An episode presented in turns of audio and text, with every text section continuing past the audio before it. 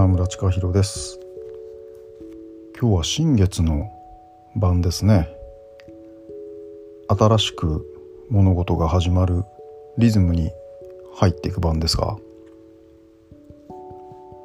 まあ世間を見渡してみるとですね相変わらず妙な事件が起こったりとかあるいはまあ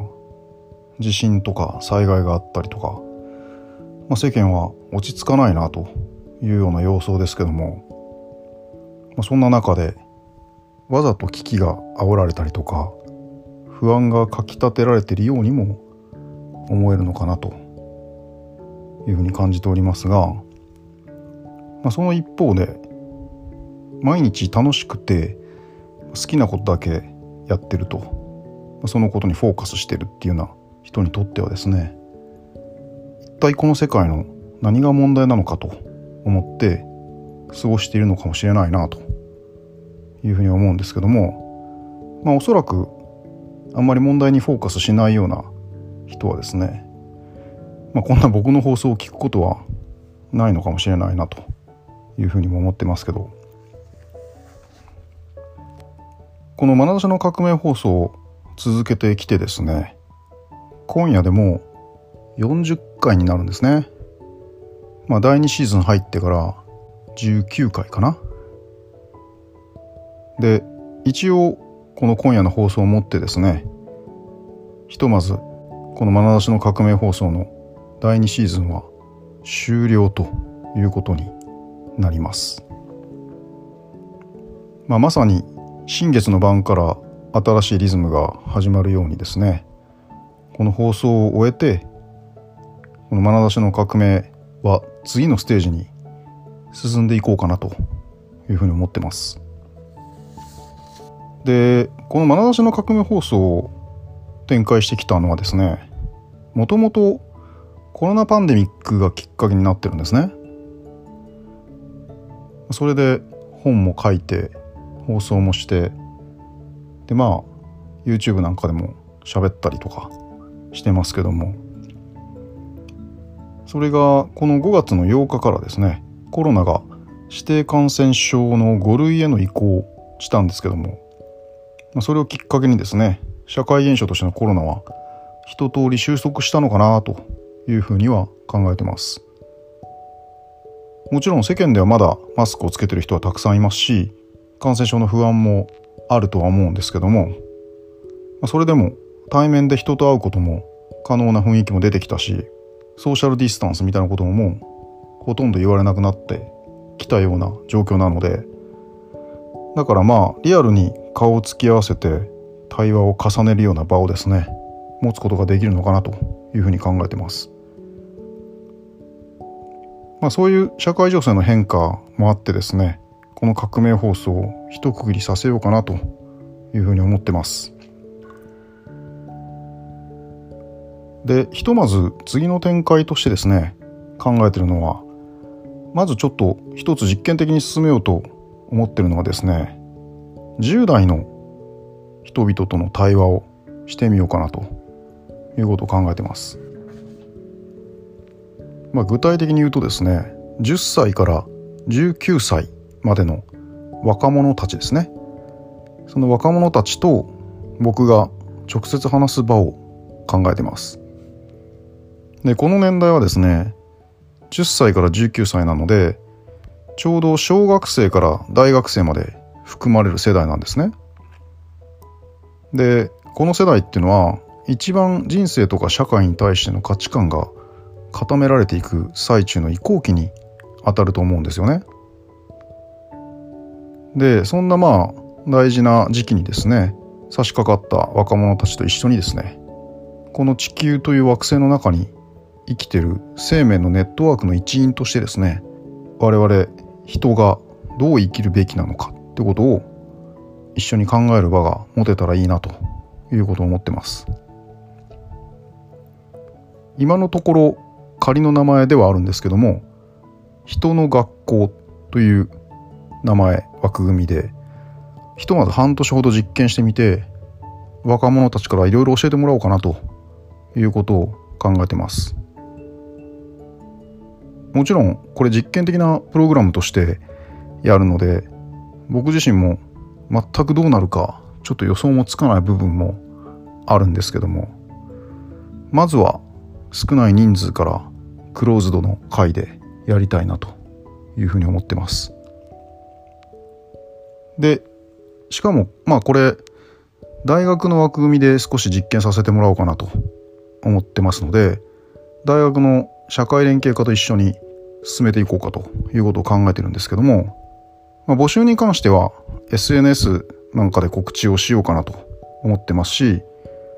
基本的には10代しか参加できないので、まあ、この放送を聞いてるほとんどの方は参加できないということになるかと思います。あるいは子供を送り出す親としてそういう形で参加をするということになると思うんですけどもでもまあその子供が無理やり参加させるようなことは避けたいなというふうに思ってるので、まあ、どういう枠組みでしようかということを少し思案しているところです。やったことないので僕もはっきり言ってうまくいくかどうかもわからないし不安はたくさん残るんですけどもでもまあ大学で教えてて大学に入ってくる段階ではですねもう人としての教育っていうのはちょっと遅すぎるようにも感じてるんですよね。なので試してみる価値はあるんじゃないかなというふうに思ってます。もちろん今のこの切迫した社会状況を鑑みるとですね本当に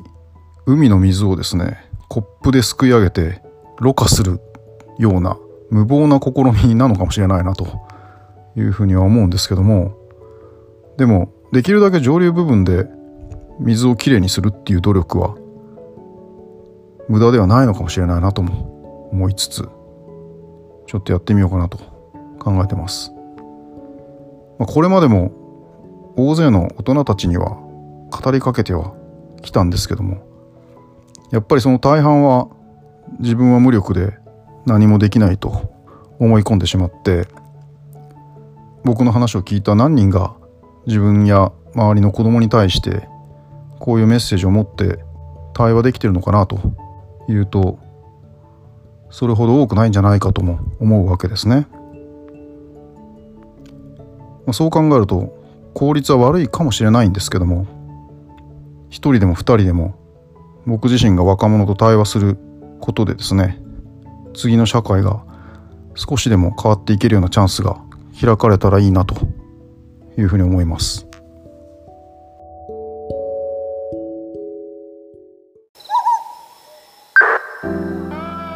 世界を変革させる代わりに私たちがまず自分を変革すること。自分の眼差しに革命を起こすこと。私たち自らがそれぞれ自分の眼差しの革命家になること。それこそが真の解放の第一歩である。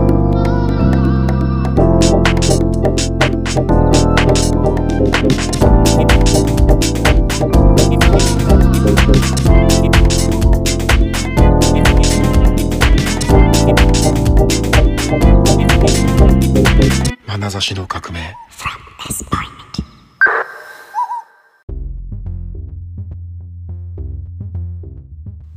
これまであんまり人には特に話してはいなかったんですけども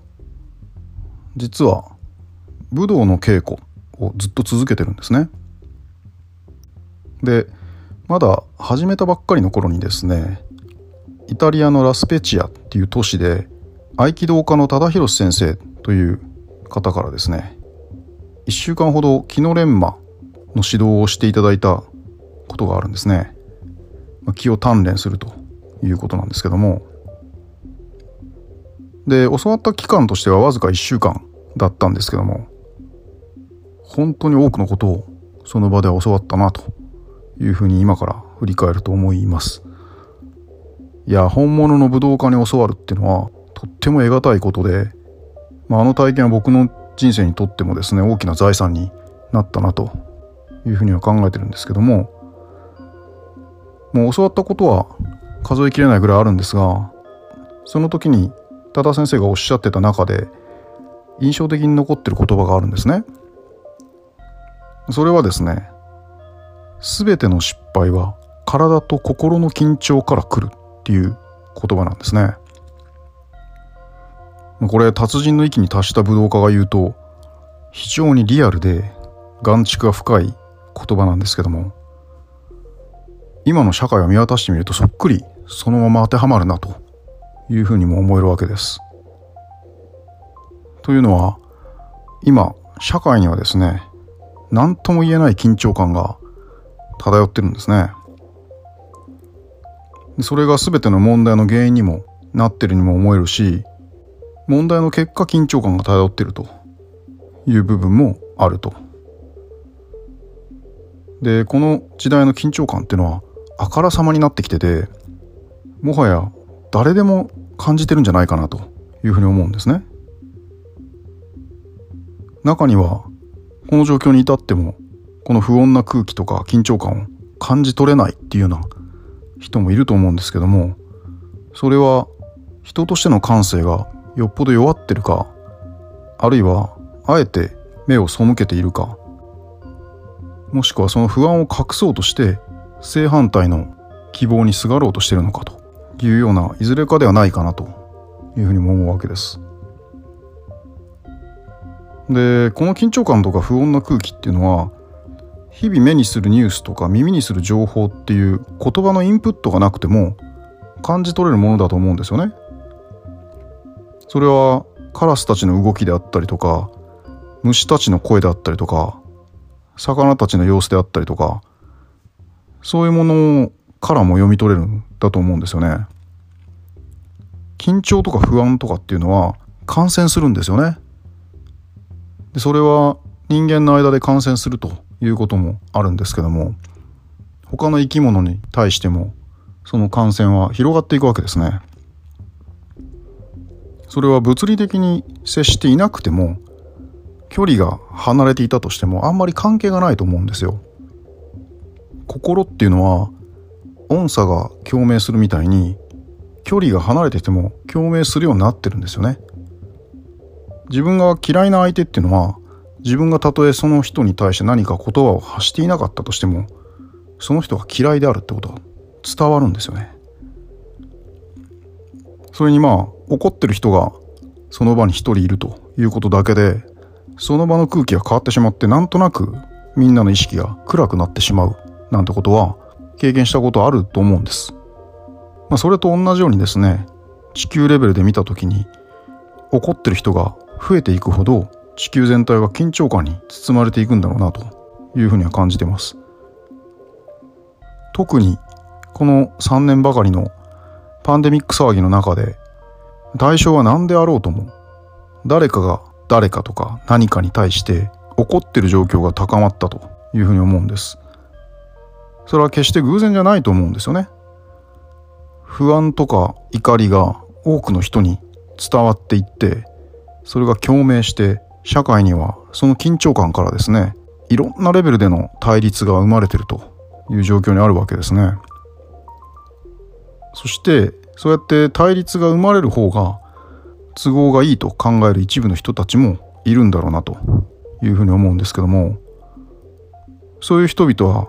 逆にこの緊張感をあえて生み出したりとかそれを利用して誰かを憎ませようと仕掛けてくるわけですよね。とにかく悪者を作ろうとするわけです。中国が悪いとかアメリカが悪いとか政治家が悪いとか医者が悪いとか老人が悪いとか若者が悪い外国人が悪いんだといやいや日本人が悪いんだとかとにかく対象は何でもいいんですよ。誰かを悪者にして僕らの感情をかきたてると。それで怒りのエネルギーを高めようとするというような動きが見られるように思うんです。その高まった怒りのエネルギーに乗じてですね戦争とか経済的搾取とか自由の制限とかいろんな不都合な状況が差し込まれていくっていうような空気ができてるんですよね。でまあこういう話をするとですねまあ、すぐに陰謀論を唱えてるんじゃないかというふうに聞こえてしまうと思うんですけどもまあそれは無理もないなというふうにも思うわけです。というのはまあ人間っていうのは人間の負の側面とか誰も認めたくないものだしこの世に悪意が存在してるなんてことを知りたくもないものだしでもこの世の中にはですね陰謀とか悪巧みをするものなんかいなくて全て世界は公正にできてるんだなんていうふうに考える方が人間を理解してない非常に愚かな態度ではないかなというふうにも一方で思えるわけですよね。そういう世界観の中で生きてると表に見えている悪に対してですねすぐに拳を振り上げてしまうというようなことになるんですね。それは一見正義のようにも見えるんですけどもその正義っていうのは非常にチープな正義感でしかも正しいことをしていると思い込んでるのでなかなかそのおかしさに気づかないということになってしまうわけですね。我々は理不尽なこととかフェアではないことに対してすぐに怒りを向けてしまうわけですね。でそのフェアではないような状況とか理不尽な状況が自分に降りかかっていればなおさらそうなるんですけどもでも自分に降りかかってなかったとしても社会意識が高い正義感の強い人ほどその正義感を煽られて怒りの炎を燃やしてしまうっていうようなことがありがちだと思うんです。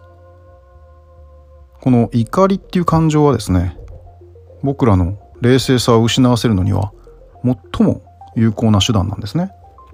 だからもし悪いことを水面下で進めたいというふうに思うんだったら僕らを挑発してわざと怒らせてそれに対して対抗する案を出したりとか不安を煽った状態でそこに救済策を出すっていうのが一番物事をスムーズに進めやすいわけですね。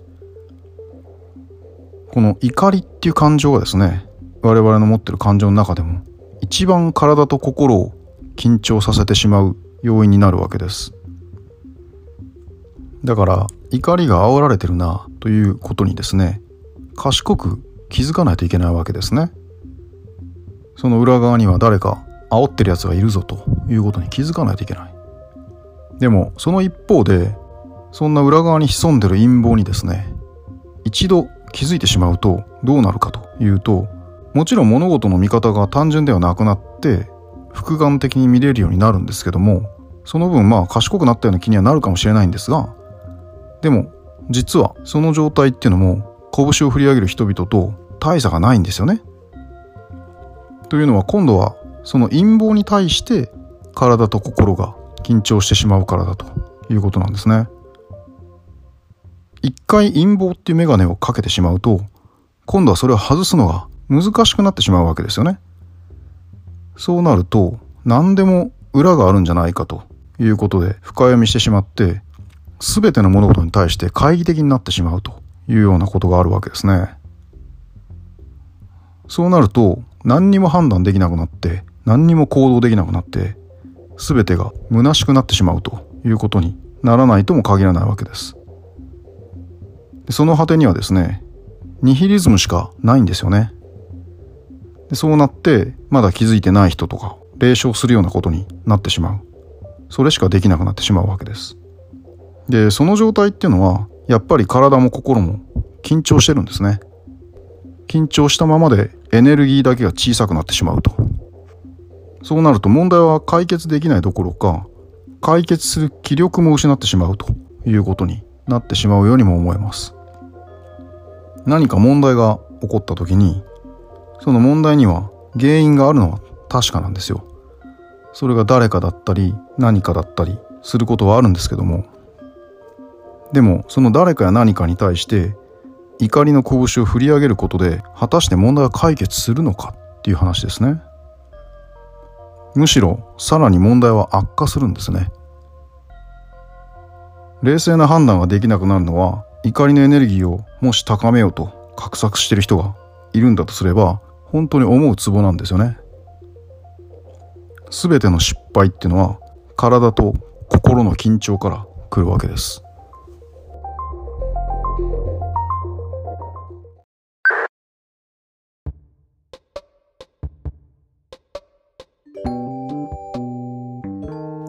ではその反対に楽しいことだけを見ているっていうのはどうだろうかということを考えてみたいんですけども、まあ、よく世間では言われるんですけど希望に燃えているとか夢や理想を追いかけてがむしゃらに好きなことに突っ走ることとかあるいは常にワクワクしてることキラキラしてることとか何かに夢中になってること。こういうことが世間では大事だということが言われるんですけども。そしてそれは一見ですねポジティブなエネルギーのようにも見えるんですけども。でも本当にそうなんだろうかというふうに思うんですね。今のこの時代僕らの人生においての生きるモチベーションっていうのは自己実現っていうのが中心になってしまってるわけです。現代に生きる僕らの人生の意味っていうのはですねもうほとんど自己実現しかないと言ってもいいかもしれないわけですね。でもかつてはそうじゃなかったんですよ。生活の中心っていうのは日々を生き抜くことだったんですね。それはある意味で緊張感を持たざるを得ないような人生だとも言えるんですよね。それがデフォルトの状態なわけです。もちろん自然の中で人間がまだサバイバルをしていた時ってのはもちろんそうなんですけどもほんのちょっと前までも毎日生きていくっていうだけでも大変な時代があったわけですね。日々の暮らしを成立させるためにしないといけないような雑務が人生のほとんどだったというような時代があったし今でも小さい子供を育ててる親世代とかあるいは介護をしたりとかいうようなことをしてる人はですね毎日を生きるのに必死になってるっていう感覚を持ってるしそれを理解できると思うんですよね。それに加えて昔の暮らしでは日々の糧とか水を得ることとか暮らしの中で熱とかエネルギーを確保するっていうことも同時にしないといけないような状況だったわけですね。つまり自分の生活のことは全部自分でしないといけないっていうようなことだったわけです。でもそれが現代においてはですね、必ずしもそうではなくなってしまったわけですね。僕らの日々の暮らしの負担っていうのを軽減してくれるような様々なサービスがあるわけです。福祉サービスとか行政サービスとか、あるいはまあそれが商業サービスになったりとか、そういうのが今の時代はある意味で充実してるので、僕らの日々の生活からの緊張感っていうのはある意味で解放されたというふうにも言えるわけですね。でもその一方で別の緊張感が生まれるわけです。その一つがお金を集めないといけないっていうような緊張感ですね。僕らは自分の生活を成立させるためにですね、何らかの形で誰かに何かを委託しないといけないっていうような状況にあると。そのために必要なのはお金であって、お金っていう命綱を手放すとですね、生きていけないというふうに僕らは思い込んでしまってるわけですね。だから常に経済活動がベースになってくるし、いかにしてお金を集めねばならないかというような、そんな緊張感の中に生きてるというふうにも言えると思うんですね。で、もう一つが生活の意味に対しての緊張感があると。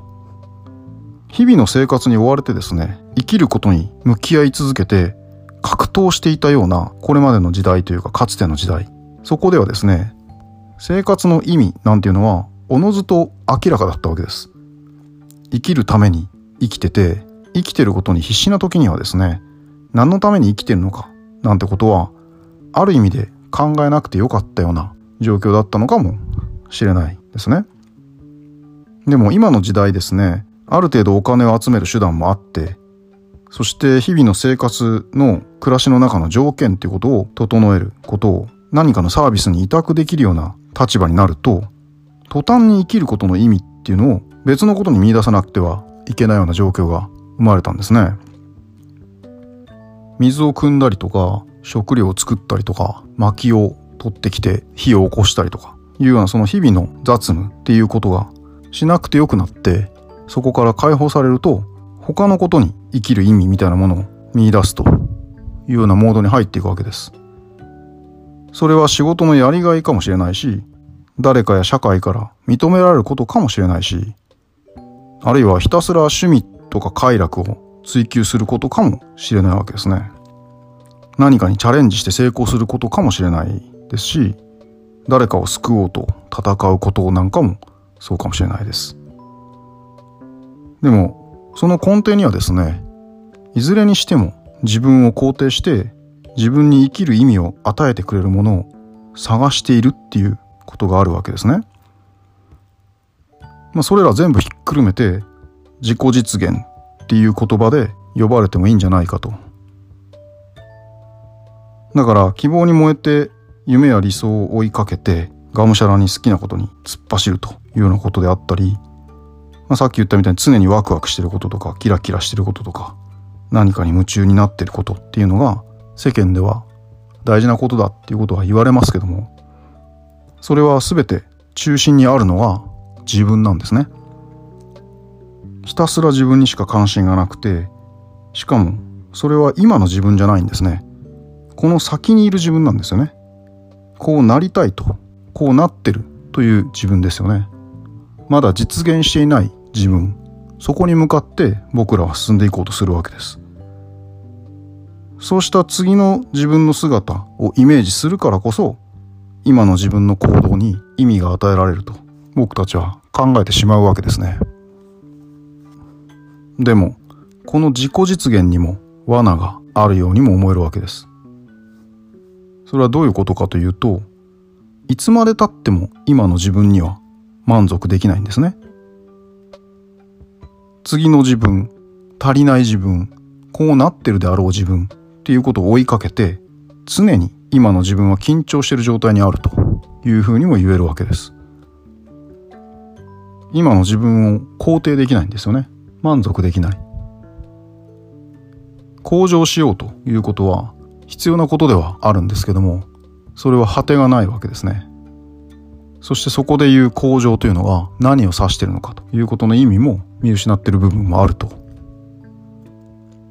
だから常に何かを探して何かになりたがって緊張してるという状態にあるわけですね。緊張しているっていうのは落ち着きを失ってしまってることでもあるわけです。それはたとえポジティブな方向であっても同じく失敗する原因になってしまうというふうにも思えるわけです。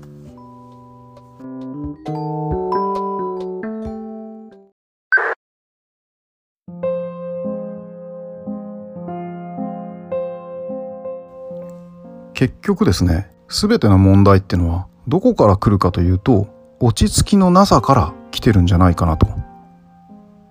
つまり今のこの時代の不安とか緊張感のある空気に飲み込まれてしまって不安とか怒りっていうネガティブな要因から落ち着きを失ってしまうこともありますし逆に夢や理想や自己実現ってことに燃えたぎってポジティブな理由から落ち着きを失ってしまうっていうこともあると思うんですけどもどちらも落ち着きを失っているということには変わりがないわけですね。それに今の時代ですね僕らの落ち着きを失わせようとするものが世間には満ち溢れてるわけですね。テレビのニュースであったりとか芸能であったりとかアートであったりとかあるいはスマホや SNS なんかで見るようなお笑いであったりとかエンターテインメントであったりとかいろんなものがですね常に僕らの生活に入ってきて僕らの意識を中断させてしまって落ち着きを失わせるわけですねでそんな中で常に自分は誰かと比較されそして自分でも自分を誰かと比較してしまってそれが優れてるとか劣ってるとかいうことを突きつけるわけですね。今のままの自分ではダメで自分は何者かにならねばならないと常に駆り立てられる。それが自分のことであっても自分の子供とか孫であっても同じで結局は自分の延長なんですけども常に僕らは何者かになろうとして駆り立てられるわけですね。とにかく落ち着いていないんです。常に何かの情報や刺激に触れていないと気が済まないんですよね。もしスマホをなくしてしまうと世界から孤立した感じになるわけです。それほど僕らの意識ってのは誰かと繋がっていないと不安だし何かに依存していないと落ち着かなくなるんですよね。でこの落ち着きのなさっていうのが全ての失敗とか全ての問題の原因にもなってるというふうにも思うわけです。それは個人レベルにおいての落ち着きのなさもそうだし社会レベルにおいても落ち着きのない社会になってるしとにかく落ち着くということをさせない社会なんですね。常に興奮状態にさせると。ムカムカさせたりとかハラハラさせたりドキドキさせたりワクワクさせたりポジティブなことでもネガティブなことでもとにかく僕らを落ち着かせないようにするというような仕掛けに満ちてるわけですね。じゃあ落ち着きのある状態っていうのは一体どういう状態なのかということなんですね。それは緩んでる状態ではあるんですけども緩み切った状態ではないんですよね。緊張していない状態ではあるんですけど緊張感が全くないっていう状態でもないんですよね。よくありがちなんですけども楽しければ何でもいいと今だけ良ければどうでもいいんだととにかく面倒なことは避けたいし難しいことは考えたくないし後のことなんかどうでもいいと何かを真面目にするっていうこともしたくないし問題なんかも見たくないととにかく要領よく適当にやり過ごせばいいとそういう考えで生きてる人たちも多いと思うんですよ。まあ、そういうある意味でだらけきった状態っていうのも今の時代のムードではあると思うんですよね。それは仕方がない部分もあって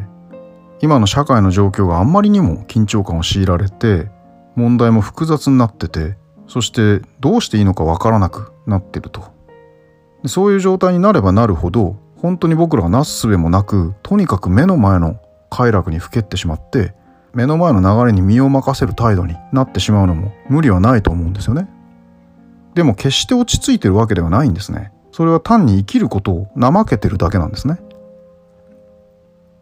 問題が何かも見えずに問題を解決するつもりもなくて問題から本当の意味で解放されるわけでもない。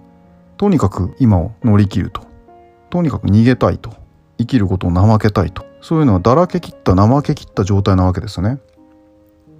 まあ、緩い状態というか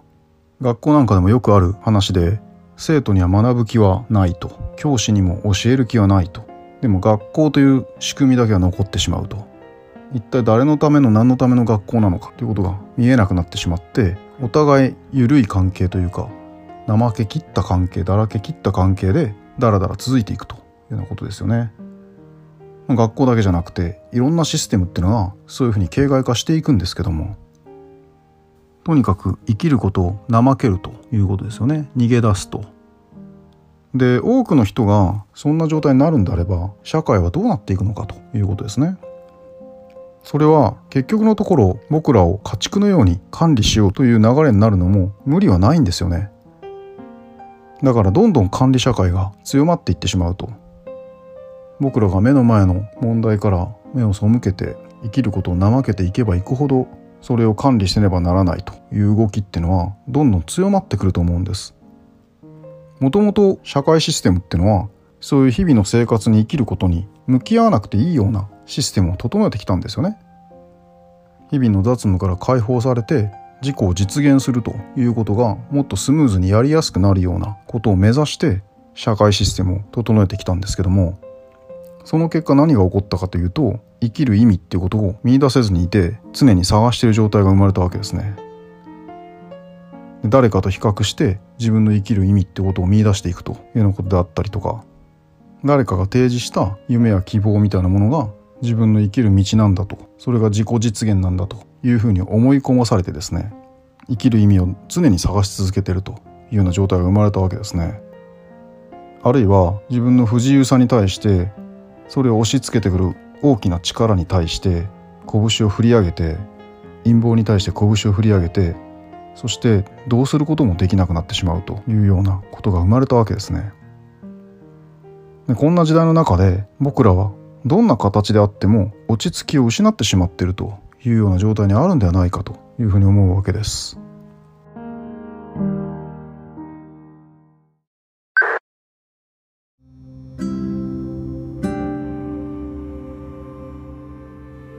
じゃあ僕らはこの時代を生きていくためにどうすればいいんだろうかっていう問題になるんですね。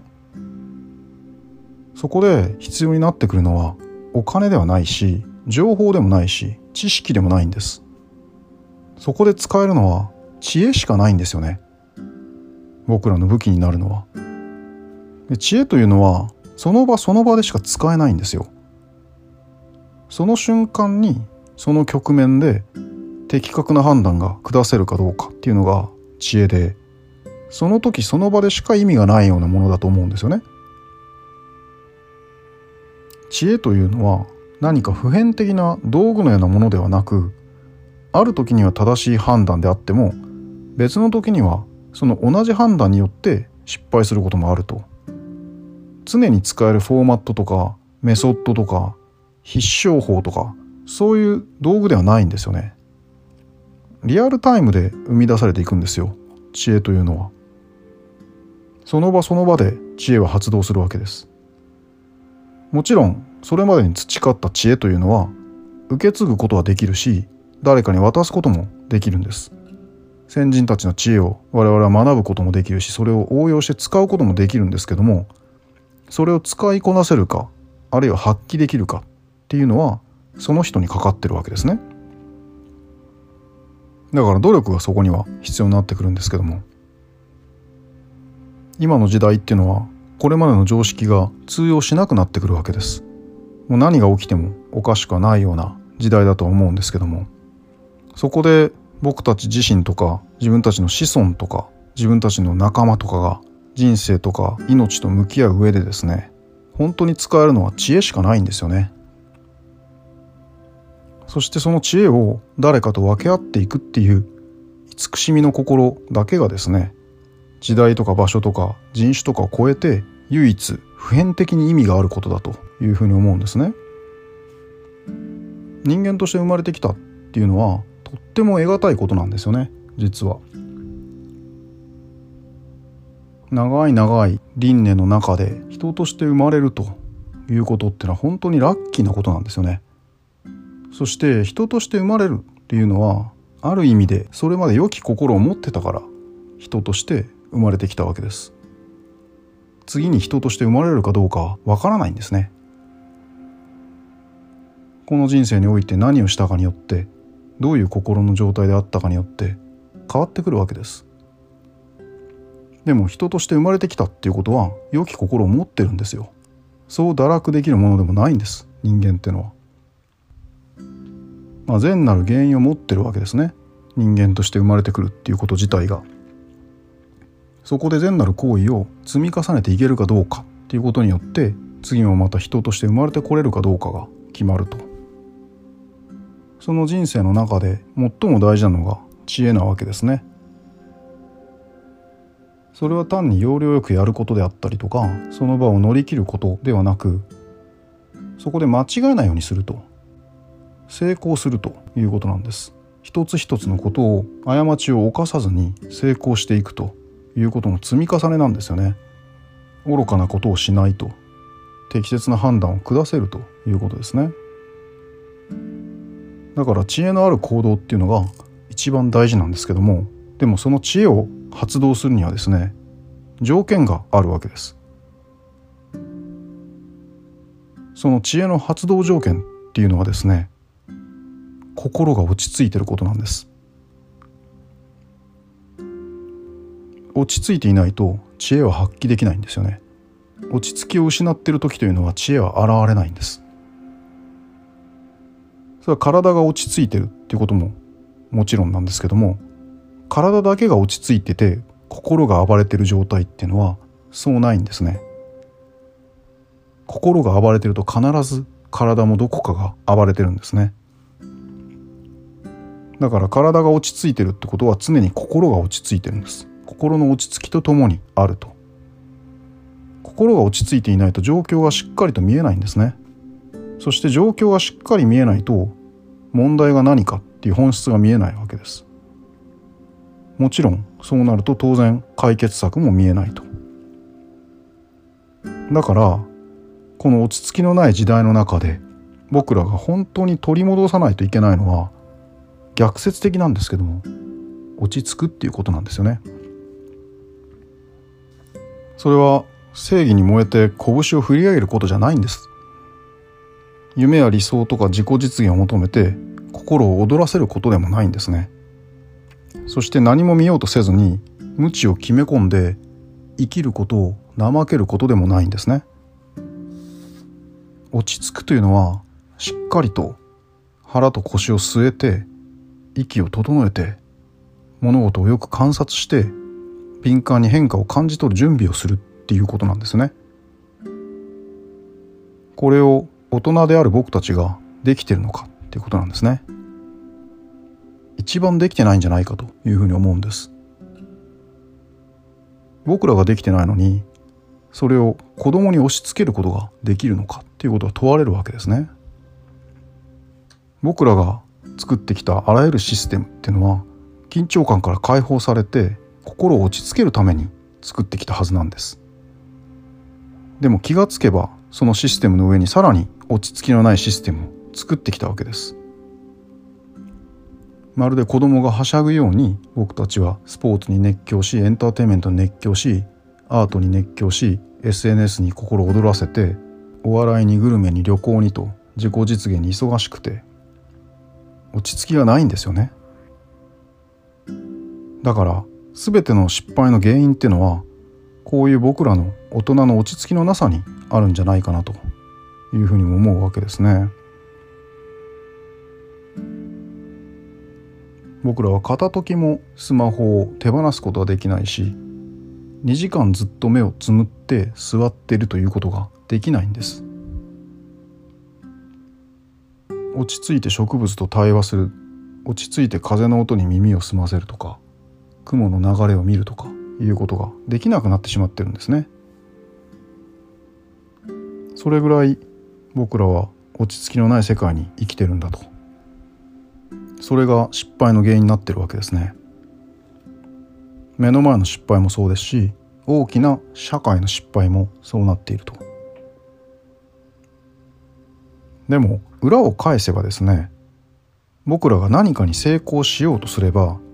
まずは落ち着きを取り戻すっていうことから始めることができるんですよね。それはいつでも始めることができるしそしてすぐに効果が出ることでもあると。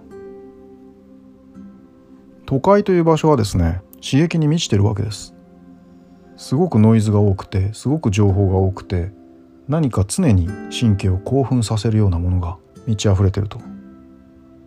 でこの革命放送の第2シーズンはですね S ポイントという森の中から配信をしてきたわけですけども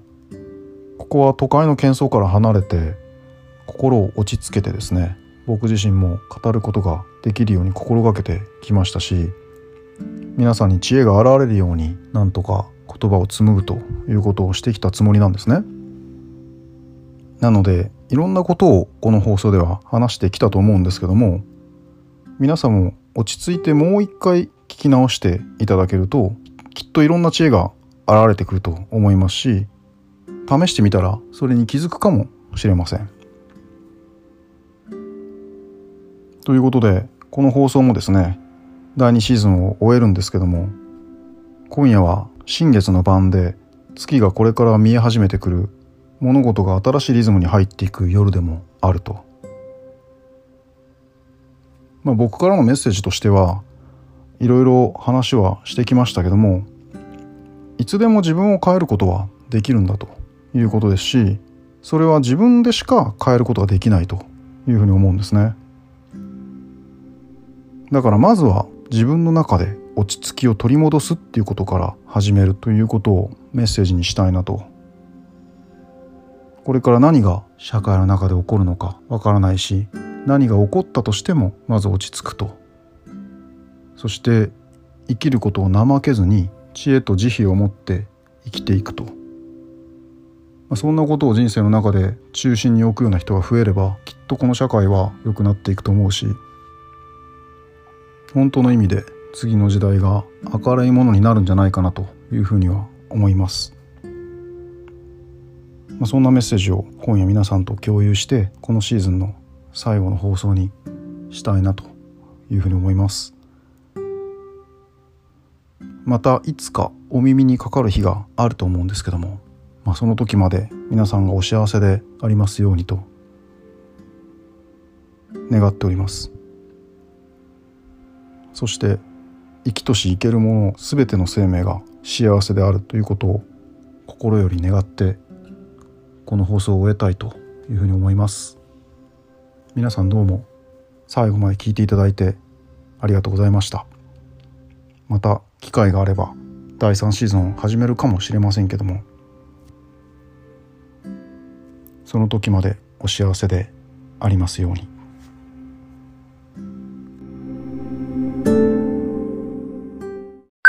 眼差しの革命。